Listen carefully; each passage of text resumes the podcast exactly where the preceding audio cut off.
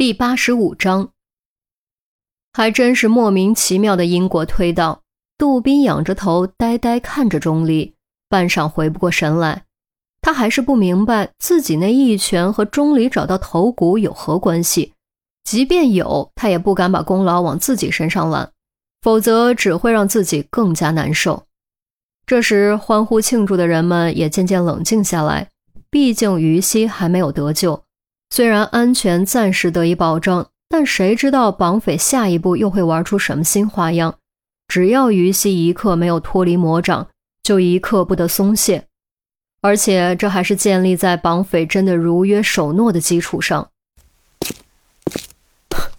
一拳把人打开窍这种事儿，我活了四十多年，还真是头回听说。说说看，你是怎么被打开窍的？也好让我们明白。小杜这一拳究竟威力何在？陆明半开玩笑地说：“对，说说吧，我们也很想知道你是怎么找到头骨的。小熊星座又是什么意思？”周丽君道。陈红红着眼睛，没好气地说：“ 老实交代。”钟离拿起铁锹，在地上画了六个圈，位置不同，看起来并无规律可循。这是六个画出骸骨的坑的相对位置。起初我也以为六个坑相互之间并无关系，直到后来那家伙让我们找到头骨，我才断定他们之间一定有关系。只有解开他们之间的关系，才能准确找到头骨的位置。说着，钟离又用铁锹在地上画出许多复杂的解码公式，然后一一画上八叉。为了找到其中规律，我尝试了各种点阵解密算法。又将点阵转化为许多种可能的数字组合和字母组合，结果无一例外，全部都失败了。我开始思考，那家伙是不是故意在耍我们？他抬起头看向天空，接着说：“直到他给了我一拳，将我打倒在地。我躺在地上，视角一下子从周围的世界变成了星空。我看到了北极星，最亮的那颗北极星，就在那。”所有人都仰头看向天空。可惜太阳已经出来了，北极星已经看不见了。北极星，然后呢？和头骨又有什么关系？陆明好奇地问。当然有关系。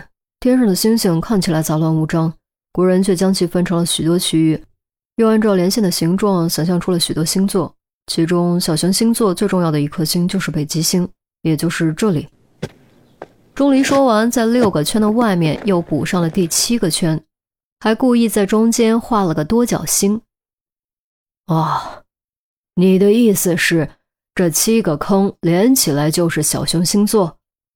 陆明终于明白过来。周丽君摸着下巴，低头琢磨：我怎么觉得看起来像是北斗七星？钟离摇摇头，又在不远处画出北斗七星的位置。这不是北斗七星，北斗七星位于相邻的大熊星座。小熊星座七颗星连起来形状相似，称为小北斗，但其中大部分星亮度很低，平时最显眼的就是北极星。陈红围着地上的图左左右右走了几步，微微颔首：“我明白了，双腿、双臂、骨盆、胸骨，所有的相对位置正好对应小熊星座的其中六颗星。”将第七颗星，也就是北极星的位置对应下来，也就找到了头骨的位置。钟离点头表示正是如此。众人交头接耳议论之后，也都纷纷露出恍然之色。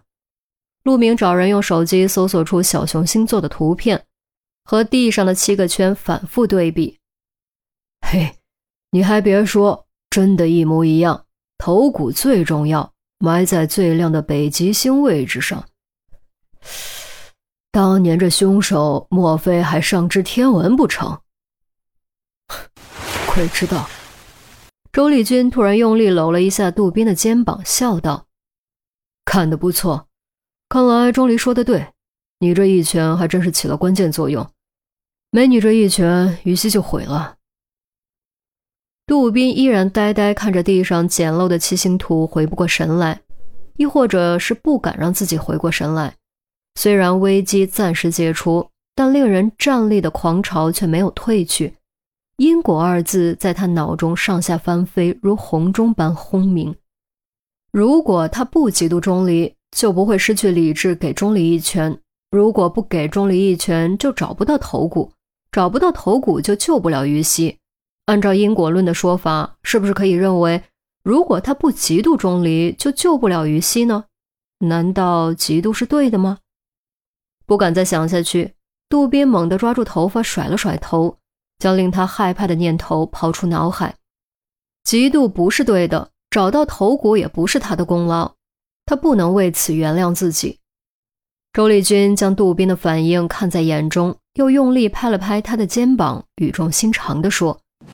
别想那么多，先回去吧。于西还在危险中，他还需要我们，当然也需要你。听了这话，杜宾如被闪电击中，机灵灵猛一哆嗦，清醒过来。是啊，于西还在危险中，还需要他的帮助。他不能继续沉浸在惭愧和自责之中，至少现在不能。他必须重新站起来，利用自己的长处和大家通力配合，救出于西。哎，是啊，大家都回去吧，好好洗个澡，休息休息。今天辛苦大家了，我替于西同志谢谢大家。等把于西救出来，我给大家请功。陆明扬声道，开始组织人手，收拾工具，准备撤离。灯光一盏盏熄灭。警车一辆辆驶离，垃圾场重新安静下来，最后只剩下陈红和钟离两个人。陈红帮着钟离收拾骸骨，左右看了看，低声问：“你别生杜宾的气，他就是一时冲动，以后不会再这样了。”我没生气，你放心，我不会告他的。钟离一语道破陈红的担忧。陈红无奈。他忽然发觉和太聪明的人打交道，有时候也不是那么愉快的事，轻叹一声：“唉，其实之前你如果接受道歉，或许事情就不会变成这样。你待人接物的习惯真的是应该改一改，给别人留一线，也给自己留一线。事情不变成这样，我们就找不到头骨。这恰恰证明我当时是对的，所以我不认为我需要做出改变，而且我就是这样的人。”我根本不在乎别人怎么看我，以前不在乎，现在不在乎，将来也不会在乎。钟离说完，拎着箱子朝远处的最后一辆警车走去。陈红望着钟离的背影，只能再次无奈叹了口气。钟离的说辞让他无法反驳，但他知道那都是借口而已。他看人很准，即便钟离掩饰得很好，他也还是能看得出来。钟离表面上给人以智慧冷静的形象，实际上却是个很单纯，甚至有点脆弱的人，坚守着自己塑造出的小小硬壳，害怕做出改变，害怕改变后的未知，害怕失去掌控。这种害怕才是导致钟离不合群的真正原因。越不合群，就越将自己缩在壳里；越缩在壳里，就越不合群，最终形成现在的性格。也许这一切都要追溯到十年前他的父亲失踪，也许他的内心还是那个缩在角落里的十岁男孩。